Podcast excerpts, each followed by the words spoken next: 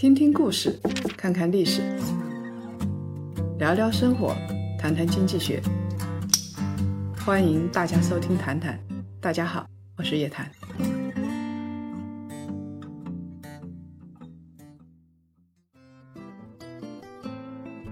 各位檀香，大家好，又到了周五的时间了，一周一次的《谈谈》又跟大家见面了，就像老友重逢，一周一次，觉得特别开心。这一次呢，还是跟天瑞老师在一起。天瑞来给大家打个招呼。各位台阳，大家好，我是天瑞，很高兴又跟大家见面了。天瑞，大家知道我们夜谈财经的一些私募的分析啊、基金的分析啊，现在都是天瑞在做。我现在就把他拉过来，跟大家好好的说道说道我们的基金啊，因为很多人心里还是紧张的，就觉得现在这个时候，我如果是投了基金，我要不要赎回啊？哎，上一期跟大家说的是。邱国禄和他的高毅资产啊，邱国禄很多人说有人要教他投资，说他投的不太好，但是呢，他手下还是调动了大将，成为了平台，是的，这方面的能力他是比较强的。他没有占据天时地利，但是他有人和，他聚集了多位知名的基金经理来共创大业。这里边啊，管理之道起码是有的。邱国度说的是人和的问题，天下大事，分久必合，合久必分。我们今天要来说一说分的问题。其实啊，在基金平台上，合不是常态，分才是常态。是的，就像老话说，没有永远的朋友，只有永远的利益。我们私募的江湖里啊，这些纷争也从来没有停过。这到底是目标的扭曲，还是制度的沦丧呢？那我们来说一说今天主人公啊，就是远富投资的高亢。其实大家都知道张坤啊、葛兰啊、啊朱少醒啊，现在是耳熟能详。现在支付宝又在推江小丽，但是呢，高亢好像说到人比较少，大家没有听到过这个名字，包括我们听到也比较少，因为他做的东西比较特殊。它不是偏股型的那些基金，大家对于像张坤买酒比较熟悉，但是你要说一个量化基金，它是怎么量化？那个复杂的很，懂的人也很少，而且又是他们的核心知识产权，他们也不出来说。所以量化基金，我们只知道基金的名字，比如说焕方、明宏，我们知道。但是你要说焕方里边到底哪个基金经理是最有名、最重要的，好像还真不知道。是，就是每一家量化的私募，其实它虽然是有些核心人物，但是他们的投研呢，其实都是大家一起来做的。他们会有很多的研究员。其实对很多量化的私募来说啊，基金经理到底挂谁，呃，都无所谓。嗯，只要我这个量化的模式在就行了啊。是的。那么今天说的这个主人公啊，就是藏在幕后的掩富投资的高亢。这个掩富投资业绩还是不错的。截止到二零二一年的八月底，根据私募排排网的数据统计，在二级市场的百亿私募管理人啊有九十四家，有一些是老牌的明星私募，也有一些后起之秀。对的，那我们会发现掩富投资的名字啊也出现在这里面。但是我们看一下掩富投资这家机构其实是成立于二零一九年的，直到二零二零年它才开始全面的运作产品，也就是说。在大概一年半的时间里面，他就加入了百亿私募的行列，这个速度是非常快的。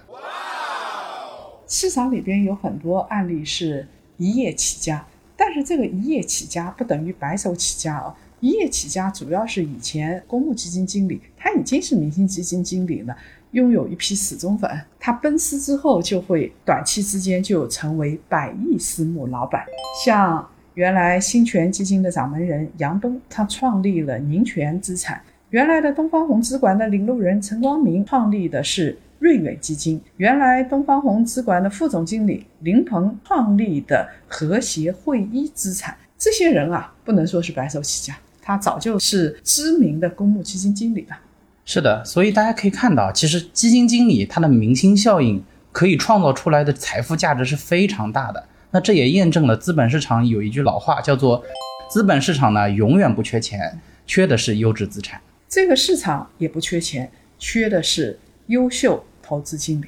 那我们要来介绍这个高亢了。高亢是典型的学霸，掩富投资是有明星效应加成的。这个明星就是高亢，他在业内是很知名的。我们看啊，掩富投资里边有三个人，第一个是高亢。第二个呢是胡雪龙，第三个呢是杜王琴。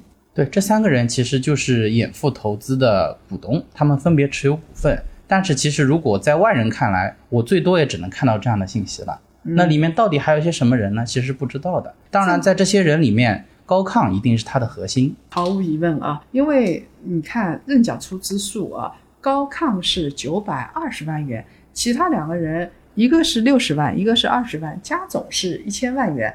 高亢本身是绝对的控股。对，因为他也是这家公司的老板。好，我们来看一看高亢的信息。高亢既是老板，又是他们的首席执行官。他是本科毕业于 MIT，获得物理学和电气工程、计算机科学的双学位。在中学的时候，其实高亢他就获得过国际奥林匹克物理竞赛的金牌，并且保送到北京大学物理学本科，是个不折不扣的学霸。然后呢，他在北大就读两年后，他又凭借他过人的才华转到了 MIT，就是我们所说的美国的麻省理工学院。光是一个学霸，他就可以成为量化圈子内响当当的存在，就可以成为一块金字招牌吗？看样子未必。是的，那我们就要看一下高亢他整个的生涯到底起步于哪里，并且他经历过怎么样的一个洗礼。我们可以看到啊，高亢的投资生涯是起步于 DRW Trading Group，这是一九九二年的时候由著名的交易员 Don Wilson 创立的。那这个 Wilson 呢，也是个学霸。他两年就读完了大学本科。那我们再来看一下这家公司到底是什么样的呢？DRW Trading Group 呢有八百多名雇员，是最早建立的高频交易公司之一。而且作为一个自营交易公司，它在全球范围内有许多的金融产品。在这家公司做过的人说过，他说这家公司啊其实是披着一张金融皮的技术公司。它旗下呢有三大子公司，都是以技术为主的。这三大子公司是哪三大呢？啊，我来给大家介绍一下。首先，第一个是 Convexity，这家公司呢是主要做房地产项目的。另一家呢叫 Cumberland，这家公司主要是做 crypto 的高频交易，旗下有 Erics 这个平台，应该说是全世界最大的加密货币交易平台了。它不仅做 crypto 的交易，crypto 其实就是加密的货币。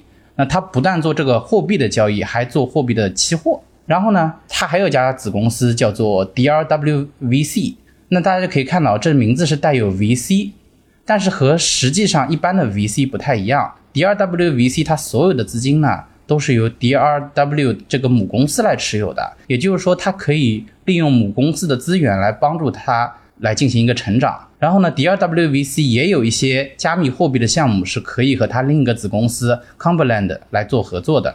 所以大家听下来就知道了哦，很多公司觉得很杂哦，其实就记住一句话：这家公司主要是由这个学霸一人掌控的。他做房地产交易只是跟朋友之间拍脑袋顺便做的，他主要做的就是加密货币的交易、加密货币的计算啊，然后是包括一些加密货币上下游的 VC 的投资啊，他做的是这一块。是的，而且他们公司的特点就是做的是非常高频的高频交易。就是不断通过买卖来实现盈利。我们现在看到啊，这个市面上这两年加密货币大起大落、大涨大跌，其实就有这样的公司的手在背后运作。那么在这样的公司干过之后呢，高亢对于创新啊，然后是高频交易啊、加密交易，他是比较有心得的。二零一零年呢，他跳槽了，跳到了名气更大的一家公司，叫做 Two Sigma Investment。担任研究员，这个 Two Sigma 呢，其实非常有名，是一家主攻大数据和人工智能的量化对冲基金。那它有名到什么程度呢？它的管理规模在五百亿美元以上，与德绍基金还有文艺复兴基金相当，都是全球最大的对冲基金之一。这家量化对冲基金呢，To Sigma 给自己的定位叫做非典型投资机构。它在进行投资的时候啊，遵循技术创新和投资管理两个原则。在公司的官网上，这家公司是这么介绍自己的：超过一千两百人相信科学方法是最佳投资方式，用信息支撑理念，用重复试验来优化，这就是 Two Sigma。Two Sigma 它进行投资的核心呢，就是用机器学习以及分布式运算的方法，所以它在招聘的时候呢，非常重视一个人的技术能力。我给大家举个例子啊，比如说像最近这个市场啊波动，如果是变化的，有一些数据在发生了变化，那么它里边的程序员，他设计的程序对于这样的变化就要主动的进行学习。是的，它其实就是一种预测和一种分析。我们可以发现啊，根据它重视技术的这一点，在 Two Sigma 呢，有百分之七十二的员工是没有金融背景的。那与此相对的，像是麻省理工啊、加州理工啊这些理工院校的里面的学生，尤其是像计算机啊、数学等专业的这些毕业生啊，更加能受到他的青睐。在这儿，我倒要跟大家说一句，现在很多人想做金融，然后去学金融专业啊。是，如果你真的想学金融专业的话，我建议你去学计算机专业或者统计专业，你更容易在金融行业找到工作，而且不容易被替代。大家知道现在。国内其实也有一些量化型的私募在做机器学习，而且会做神经网络。那大家知道做神经网络，他们招聘的都是学什么的人吗？都是一些生物学的博士。因为电脑要模仿人的大脑进行运算，多节点的运算，它一定要对人的大脑的特质有非常深度的研究。那现在我招生物学的比招金融学的要好得多呀。所以我们回过来看 Two Sigma。那 Two Sigma 既然这么重视技术，那他们为什么会看上高亢呢？啊，原因就在于刚刚也说了，高亢它有麻省理工大学物理学和电气工程与计算机科学的双学位，那这和 Two Sigma 真的是太匹配了。他差不多干了三到四年的时间，然后就又跳槽了。他是从 Two Sigma 离职，二零一五年呢回国，中间有一年多的空档期。其实我们知道，简历上有空档期，大部分。人会问：哎，这一年的时间他干什么去了？他到底在干嘛？他是在做投资呢，还是在休息呢？没人知道，很神秘啊。那我们也很想知道这一年干什么，因为毕竟他有着非常好的履历。你说浪费一年，这很难想象。而且他又是三十岁不到，浪费整整一年的时间。所以我们呢也去做了一下调研，我们发现，二零一五年有一篇新闻稿。这篇新闻稿呢，让我们有非常多的联想啊！我这边呢，来给大家说一下这篇新闻稿。那新闻稿是二零一五年二月二十五日上午七点四十二分，参考消息网呢发布一篇文章，它题为就是 BBC 冒号涉嫌窃取美国公司机密，中国籍分析员认罪。这个标题那可不得了啊！嗯。而且他这个标题是比较中性的，他也没有说这个美国公司不好，也没有说什么，他就告诉你这么一个信息。但是这个信息呢，哎，确实让人浮想联翩，它让人就想到了高亢啊。外媒称啊，美国 To Sigma 公司对冲基金前分析员高亢，二十四日在纽约州法院出庭受审，对盗窃该公司电脑机密表示认罪。二十八岁的高亢。二零零六年从中国来到美国麻省理工学院就读。二零一零年开始在图西格玛公司任计算机系统分析员，年薪为六位数。高亢被指控在二零一零年至二零一四年在华尔街对冲基金 Two Sigma Investment 工作期间盗窃公司计算机机密。共面临十一项指控。高亢于去年二月离开 To Sigma 后，To Sigma 将他告上民事法庭，指控高亢从公司电脑盗窃涉及交易模型的机密信息，把信息发到自己的私人邮箱。中国籍男子高亢对非法复制计算机相关材料罪指控表示认罪，预计今年四月将会被判十个月监禁。高亢的辩护律师。安妮费罗在接受采访时表示，高亢已经被关押足够长的时间，当他被判刑的时候就应该获得释放。我们这里可以看到，首先一个中国人，然后呢，他的名字用英文字母表示，名字叫康高，然后二零一零年开始他在 Two Sigma 担任研究员，二零一四年二月从 Two Sigma 离职，然后他获得了十个月左右的监禁。嗯，听下来好像有神巧合啊。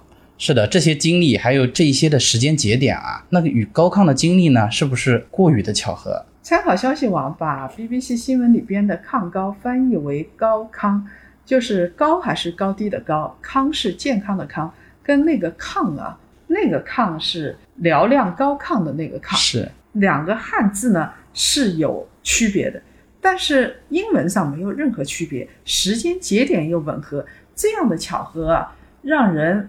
不由得想，高亢在这段时间是不是确实是因为法庭或者是失去了自由，才消失了这一年多的时间？是的，那事实到底是如何呢？其实网上啊没有确切的消息，但是我们可以发现有很多国内的媒体在形容高亢的履历的时候，都会说就是以知识产权纠纷来描述高亢回国前的经历，并且啊，我们其实可以知道，Two Sigma 呢在保护自家。知识产权的方面，它的措施其实是非常非常激进的。这种激进确实导致了一些想要离职的员工遭到了起诉、控告或者是监禁。网上甚至有人形容说，Two Sigma 呢可以说是把人往死里整，因为它的核心的机密就是它的那种运算方式，是的，就是它的电脑的学习的能力。如果这个被人拿走了之后，那这家公司就要抓瞎。不同的公司风格是不一样的。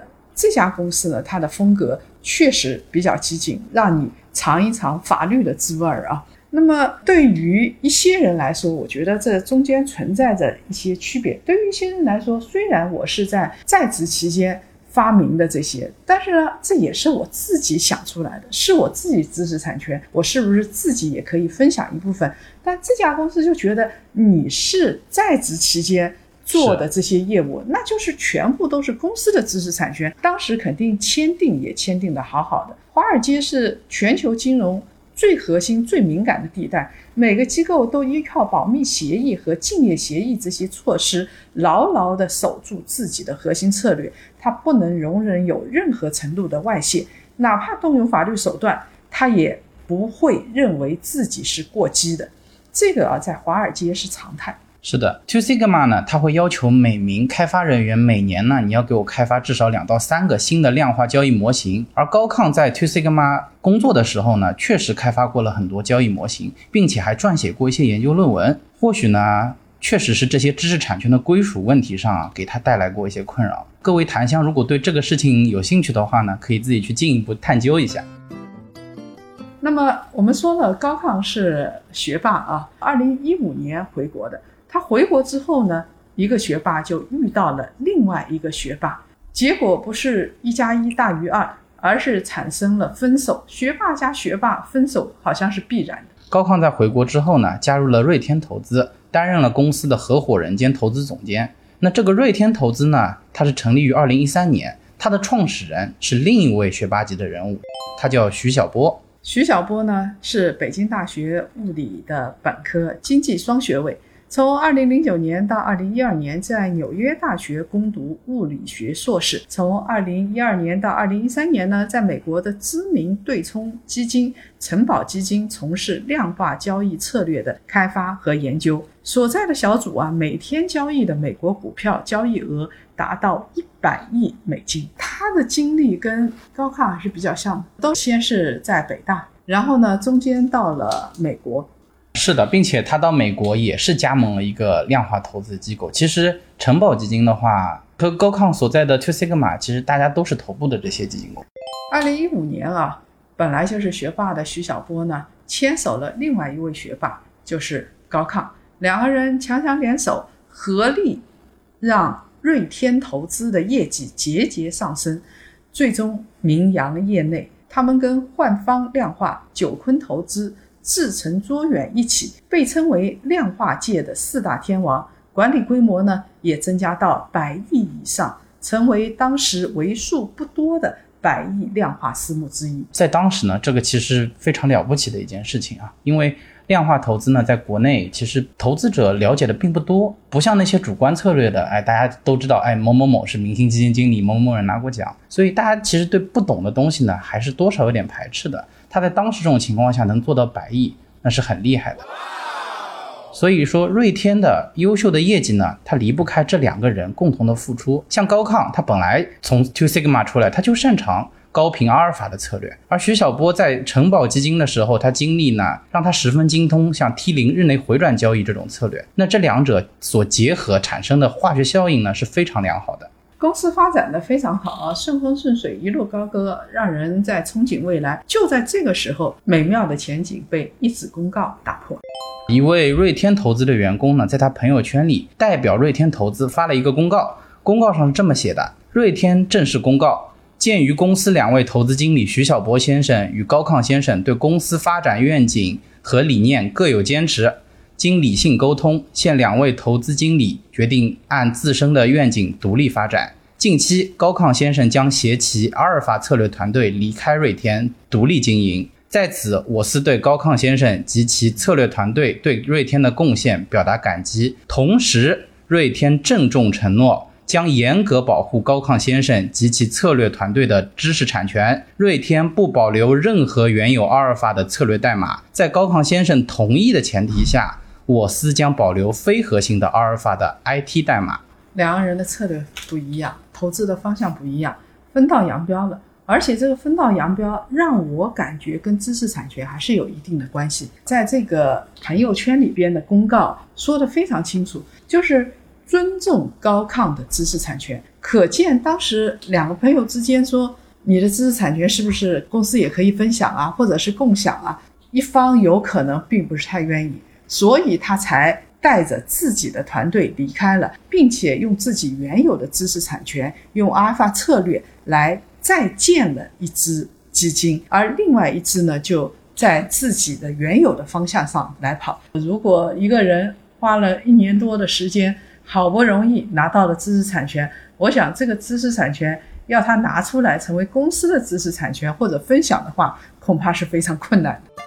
是的，在瑞天公司层面，他虽然宣称说徐小波与高亢两位对公司发展愿景和理念产生了分歧，但是对于这个说法呢，业内也是众说纷纭，好像信服的人啊也并不多。毕竟呢，大家都听得出来这个理由呢过于官方了。我刚才的分析只是代表我个人的意见啊，私下的一个分析而已啊，就从逻辑上来说更说得通。但是他官方是这样子说的，而且说了之后啊。跟在美国这个 Two Sigma 不一样的是，没有诉诸于公堂，双方基本上还是友好分手的，这已经算是很难得了。私募分家啊，在业内并不少见，知名私募的分家啊，往往会成为热门的财经话题。像当年啊，莫泰山离开了重阳，投资创办博道基金；东方港湾呢，但斌跟钟兆明分手了，富善投资投研团队拆伙了。李贝呢离开了鸿鹄投资，建立了半夏投资。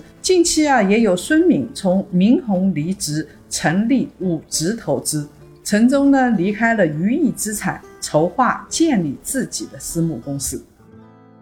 其实私募分家大体上呢都逃不过两个原因，第一种就是公司它本身出了问题，比方说业绩暴雷啦，或者它运营不善，出了一些什么问题，导致。运营都困难，那我一个基金经理想在里面发展，那更不可能了。那第二个原因，那就是利益问题。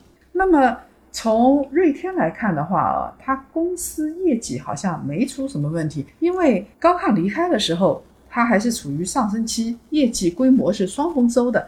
不管是高亢走前还是走后，这家公司还是比较稳的，所以我们没看到第一个方面的问题。那么是另一方面的问题吗？这一点啊，当事人通常不会跟人家说。作为外人，我们只能从逻辑上进行合理的推测。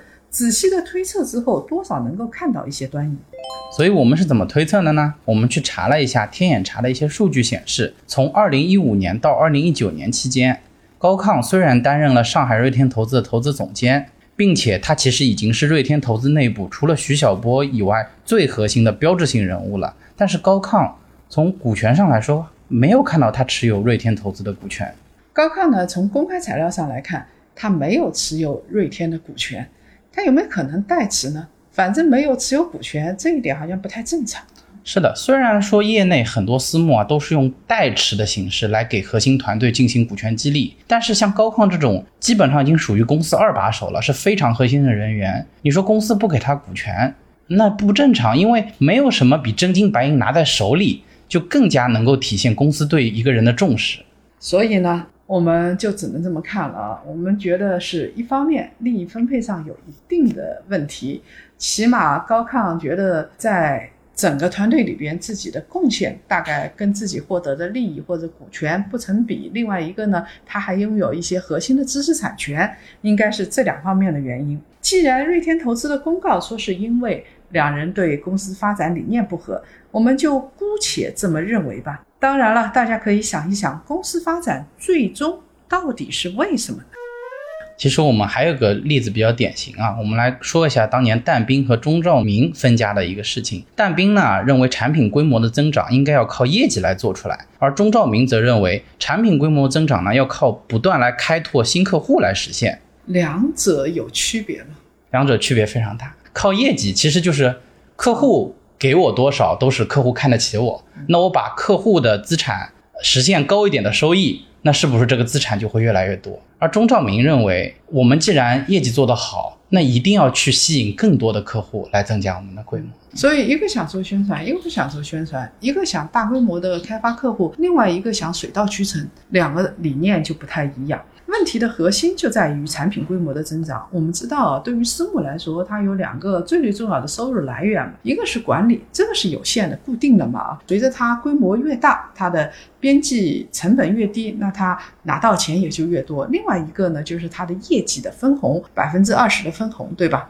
是的，所以大家可以看到啊，产品规模对私募来说到底是什么呢？说到底还是利益的问题，它就是这两个费用的一个基数。说完了瑞天投资分家的原因，我们在公告里边还可以看到一个非常关键的信息，这就是我刚才强调的，瑞天投资在这份公告里边说，将严格保护高亢先生及其策略团队的知识产权，瑞天不保留任何原有阿尔法的策略代码。是呀，分家这叫单飞，但是分家产这才能落地啊。高亢从。瑞天带走了两样东西，一个是他赖以为生的阿尔法策略，另外一个呢就是一直跟随在一起的团队。对于一家量化策略的私募管理人来说，还有什么比核心策略代码和投研团队更重要的呢？这个或许就是。百亿资金会继续追随高亢来到掩护的根本原因，因为大家在做私募投资的时候啊，尤其做量化的时候，谁在管？这个公司名字叫什么？无关紧要，大家最关心的是核心策略是谁的，这个基金经理是不是走了，这才是最重要的。是的，我们可以看一下资金跟随高亢的结果是什么样呢？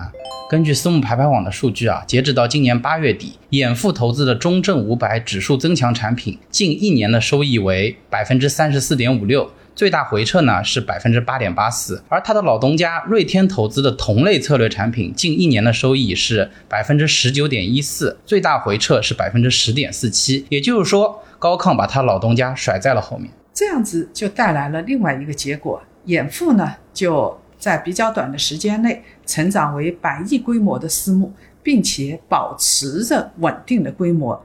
瑞天的规模是有所下跌，从百亿跌回到了不到五十亿。当然了，瑞天也有一批追随长期价值的死忠粉在跟随着他们。对，所以最近瑞天的规模也已经稳定下来了，从百亿出发，然后又回到百亿。高亢和掩护的故事还在持续，他年纪还很轻，是，所以我们可以感觉到啊，分家可能并不是高亢他自己本来的意愿，因为高亢呢曾经在接受媒体采访中说过，他对团队的看法是这个样子的，就他认为细节制胜，专注细节有的时候可以从零到一，不要觉得自己略有成就就自大，量化是一个团队工作，少任何一个环节都不行。量化行业聪明人很多，但并不是聪明就可以成功了。所以量化是一个极端讲究团队运作，这个跟我们看的有的偏股型的基金不一样啊。一个基金经理，然后他选股特别牛，他搞一个策略就可以吃个十几个基金，然后吃个几年甚至十年。是这种一言堂的现象，其实也比较常见。我觉得他这句话啊，除了警醒自己之外，放在老东家身上好像也未必不适用。现在他确实做到了，少一个环节都不行，因为他自己是老板啊，他就成为了少不了的那个环节。除了做策略之外，做管理啊这些东西啊，每一步都少不了他。对他不但成为这个少不了的环节，而且还成为了每一个环节。所以这个时候不由得我们去怀念高毅的邱国禄啊，邱国禄就可以把基金经理的很多环节都省了，由公司来做。是，那是他非常明智的一个地方。高亢的故事呢，我们就说到这儿。最后我还想说的是，分家啊，总有一方要受伤的。但是比起这些故事来，对于投资者来说，更重要的是私募管理人能否能够持续的为他们创造收益。所以，我们在这儿还是要跟咱们的各位谈谈的家人们说，我们在选私募的时候。要看它的业绩，要看它的回报率，要看它的回撤，同时要看这个私募经理啊，这么多年的时间，他的信用是不是足够，真正的把客户放在第一位。是的，私募的江湖呢，永远也不会平静。但是对于各位投资者来说，江湖怎么样其实不重要，能够找到优秀而且有信用的基金经理，比什么都重要。好。本期的谈谈就到这儿结束了，天瑞跟大家打个招呼。好，各位檀香们，我们有机会下次再见。好，各位檀香，我们下周再见。